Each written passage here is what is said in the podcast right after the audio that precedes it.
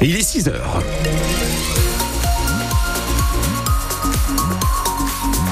Bon, bien sûr des blocages ce matin, on en parle dans un court instant. Pour le moment, vous pouvez encore vous déplacer à peu près correctement sur l'ensemble de la région en suivant bien sûr les itinéraires euh, qui vous sont conseillés. Thomas, la météo avec vous. La météo c'est simple aujourd'hui, c'est de la pluie ce matin, du soleil cet après-midi avec des températures euh, toujours relativement douces, entre 9 et 11 degrés ce matin. Ça se maintient cet après-midi avec des maximales autour de 12 degrés. En revanche, retour des températures négatives la nuit prochaine. Ah. Information, ça Thomas. Un déplacement de Gabriel Attal se prépare avec peut-être dans la journée des annonces pour les agriculteurs. Le gouvernement va-t-il réagir sur les revenus, sur les charges, sur les normes, sur tout à la fois selon la FNSEA En tout cas, le Premier ministre sera cet après-midi en Haute-Garonne, département d'où est parti la semaine dernière ce mouvement de colère des agriculteurs, agriculteurs qui ont depuis pris leur quartier sur les routes du Nord et du Pas-de-Calais au sud de la métropole lilloise. On le disait, l'autoroute A1 est toujours bloquée ce matin par un barrage dans le secteur de Seclin. Sur l'A25, les agriculteurs postés au niveau du pont de Bergue disent vouloir eux aussi rester sur place aujourd'hui. Pas de changement non plus sur l'autoroute A2 au sud de Valenciennes. Depuis deux jours maintenant au niveau de la Sentinelle, des agriculteurs se relaient sur place jour et nuit, Bradley de Souza. Une nuit à faire des allers-retours entre son tracteur pour dormir et le bras installé sur cette autoroute route. À 56 ans, Philippe le reconnaît, il ne pensait pas en arriver là un jour. Les manifs, j'en ai fait plusieurs sur Paris, plusieurs sur Bruxelles, plusieurs sur l'île en tracteur. C'est la première fois que je passe la nuit euh, pour une manifestation. On est obligé, sinon on n'est pas compris. Une situation qui agace ce producteur de betteraves à Aulnoy-les-Valenciennes, car la liste de leurs problèmes ne date pas d'hier. Tout est déjà compliqué, c'est bien niveau charge que niveau papier. fait des heures euh, pour gagner un salaire vraiment trop bas, quoi, en fait. Et cette fois-ci, pas question de baisser le pied dans cette mobilisation explique Jean-Michel Coudizère. Lui est éleveur laitier à Ernie. On reste là pour maintenir la pression et la pression augmente. Aujourd'hui, il faut aller plus loin et avoir des réponses concrètes et il faut qu'on vive de notre métier. Vivre de son métier, c'est le cœur du problème pour François Gesquis. Lui envisage de rejoindre d'autres manifestations. Au pont de Seclin et après par la suite euh, le blocage du péage de Fresnes-les-Montauban. Petit à petit, on va rapprocher Paris et tant que les décisions sont pas prises, on rapprochera, on rapprochera et s'il faut arriver dans Paris, on on arrivera dans Paris, c'est pas un souci. Les agriculteurs du Valenciennois qui iront jusqu'à Paris en tracteur, s'ils estiment que le Premier ministre n'a pas répondu à leurs attentes. cette action prévue sur l'A1 au péage de Fresnes, les Montauban, est annoncée un peu plus tard dans la matinée, a priori dans les alentours de, 10 heures. Une autre action est aussi envisagée au Touquet à la mi-journée. Sur l'A26, le blocage là a été levé hier soir, mais on reste bien évidemment attentif. Vous retrouvez le programme du jour, en tout cas dans notre article dédié ce matin sur francebleu.fr. France Bleu Nord, il est 6h04. Les premières mesures de la loi immigration entreront en application dès ce week-end. Hein. Le ministre de l'Intérieur, Gérald Darmanin, a dit hier soir sur TF1 que le texte serait promulgué dans les prochaines heures. Le Conseil constitutionnel hier a retoqué plusieurs articles de cette loi comme le délit de séjour irrégulier, les quotas migratoires ou encore les restrictions autour du versement des aides sociales. Dans la majorité, on se plaît à souligner après cette décision du Conseil constitutionnel que le projet de loi initial du gouvernement a été validé à droite et à l'extrême droite, on réclame d'ores et déjà un nouveau texte.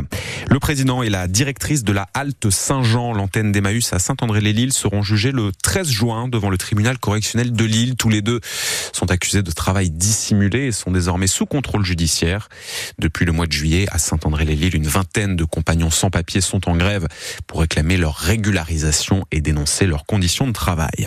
La métropole européenne de Lille est-elle allée un peu vite en attaquant Alstom dans le dossier du métro Lille depuis 2016, la MEL attend désespérément ses rames dédoublées, des rames de métro plus longues, afin d'accueillir 30% de passagers supplémentaires face au retard accumulé par l'équipementier. La métropole a attaqué Alstom devant le tribunal administratif réclamant des mesures d'urgence. La décision a finalement été rendue hier, Stéphane Barbero, et tout a été retoqué. C'est un sacré camouflé pour la métropole européenne de Lille. Elle attaquait Alstom sur trois points. La métropole demandait d'abord des mesures essentielles pour assurer la continuité du service public. Impossible, dit la justice, ce n'est pas mentionné clairement dans le contrat signé en 2012. La MEL réclamait aussi des moyens supplémentaires pour que ce projet aboutisse enfin. Le juge estime que ces moyens sont là, avec un peu plus de 200 personnes en équivalent temps plein qui travaillent sur ce projet de doublement du métro lillois. Le magistrat ajoute que la MEL peut tout à fait réclamer de nouvelles indemnités. Elle a déjà touché 47 millions d'euros de dédommagement. Enfin, la collectivité craignait un effet domino à cause des retards de livraison du nouveau métro. Les plus vieilles rames risquent de partir à la casse à partir d'août 2025 sans être remplacées par les nouvelles, ce qui diminuerait la capacité générale de transport du métro. 143 rames aujourd'hui, sauf que là aussi, il n'est pas écrit noir sur blanc dans le contrat liant la MEL à Alstom que c'est une obligation du constructeur ferroviaire. Alstom dernièrement évoqué 2026 pour l'arrivée de ces nouvelles rames de métro. Dans un communiqué, l'équipementier assure être rentré en tout cas dans la dernière phase de leur mise en service. Les Valdunes, toujours dans le flou, les salariés de l'entreprise ont appris hier que le groupe ukrainien Interpipe n'était finalement pas intéressé pour une reprise du site de, Tri, de Trissin-Léger. Le groupe français Europlasma, qui s'était au départ positionné pour reprendre la forge de Lefrancouc, demande lui un délai supplémentaire pour étudier une reprise potentielle des deux sites. Décision donc mercredi prochain, le 31 janvier. Valdune, en redressement judiciaire, est le dernier fabricant en France de roues et d'essieux pour le ferroviaire. À Hérin, à l'est de Valenciennes, un tramway en fin de journée a percuté une voiture. Le choc a été assez violent pour faire dérailler la rame. Le trafic sur la ligne T1 a pu reprendre normalement dans les alentours de 20h30. À 6h07 sur France Bleu Nord, les organisateurs de l'île Ardelot dévoilent le parcours de l'édition 2024. Cette année, la mythique randonnée cycliste se courra le dimanche 2 juin avec donc sur ce parcours Cassel qui a accueilli l'an dernier les championnats de France de cyclisme. Le parcours total fera 164 km, une, édition 2024 dont est d'ores et déjà très fier Xavier Lesage, président de l'association des amis de l'île Ardelot.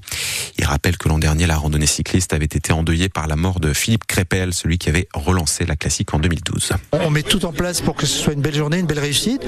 2023, on a réussi dans des conditions qui étaient un peu plus difficiles. Cette fois-ci, on a un an, une année complète pour préparer euh, à la fois le tracé, les arrêts, ravitaillement, euh, toutes les modifications qu'on souhaitait apporter, bien entendu. Les grandes nouveautés, c'est surtout au niveau du départ. Hein. donc, on aura plus de place. On va faire un village départ.